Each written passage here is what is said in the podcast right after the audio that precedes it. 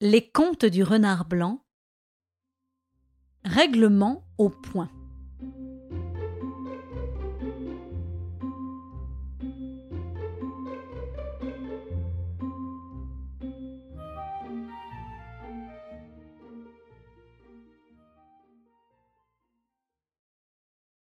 Goupil avait un ennemi.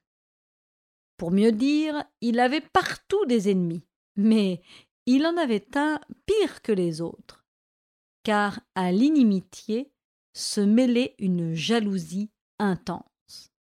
Cet ennemi, c'était Grognard, le chien de garde du domaine de Traînefeuille. Que Goupil et Grognard se trouvent en présence, et c'est la bataille. Un de nous est de trop, ici, dit le chien. Il faut que l'un de nous disparaisse. Soit.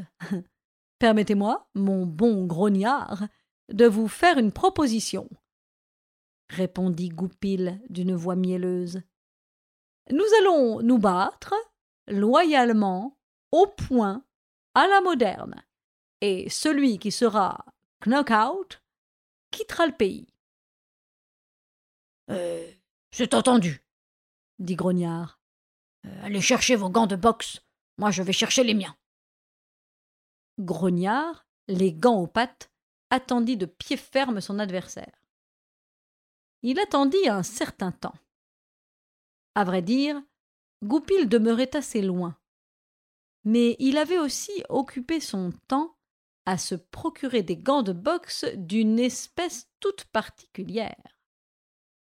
Rencontrant en effet sur son chemin deux hérissons, il leur tint à peu près ce langage. Mes amis, vous vous savez que vous n'avez rien à craindre de moi, et que toujours je vous ai laissé vivre en paix, sans jamais même vous inquiéter une seconde. Oui, répondirent les hérissons. Aujourd'hui, vous avez l'occasion de me prouver votre gratitude en me rendant un léger service. Parlez, Goupil, et si nous pouvons, je dois, dans un quart d'heure, me battre au point avec Grognard. Et comme je n'ai pas de gants de boxe, vous allez m'en tenir lieu en vous roulant en boule autour de mes poings. Entendu s'écrièrent les hérissons. Et comme il était convenu, ils se roulèrent en boule. Ainsi ganté, le renard courut à la rencontre de son adversaire et la bataille commença. Je vous laisse à penser ce qu'elle fut.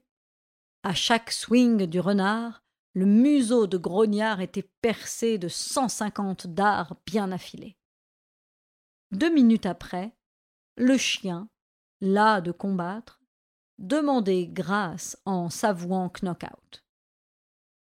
Sa face, sa poitrine et ses épaules étaient percées de mille trous, et on entendit à un kilomètre à la ronde ses aboiements douloureux. Clopin clopant, il gagna sa niche et tomba lourdement sur le sol. Toute la basse-cour vint le visiter. Le visage des curieux décelait des sentiments de satisfaction sournoise et d'ironie cachée, tant il est vrai que les faibles voient toujours d'un œil satisfait la souffrance des forts. Et c'est ainsi que Goupil le rusé se débarrassa de son ennemi grognard, le terrible.